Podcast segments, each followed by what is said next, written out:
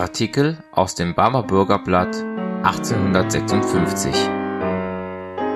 Mettmann, 4. September Im benachbarten Neanderthale, dem sogenannten Gesteins, ist in den jüngsten Tagen ein überraschender Fund gemacht worden. Durch das Wegbrechen der Kalkfelsen, das freilich vom pittoresken Standpunkte nicht genug beklagt werden kann, gelangte man in eine Höhle, welche im Laufe der Jahrhunderte durch Tonstamm gefüllt worden war. Bei dem Hinwegräumen dieses Tons fand man ein menschliches Gerippe, das zweifelsohne unberücksichtigt und verloren gegangen, wenn nicht glücklicherweise Dr. Fullroth von Eberfeld den Fund gesichert und untersucht hätte.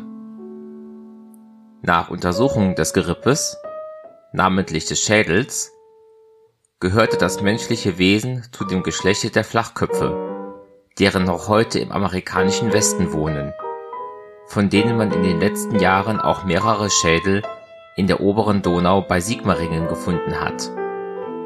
Vielleicht trägt dieser Fund zur Erörterung der Frage bei, ob dieses Gerippe einem mitteleuropäischen Urvolke oder bloß einer mit Attila streifenden Horde angehört habe.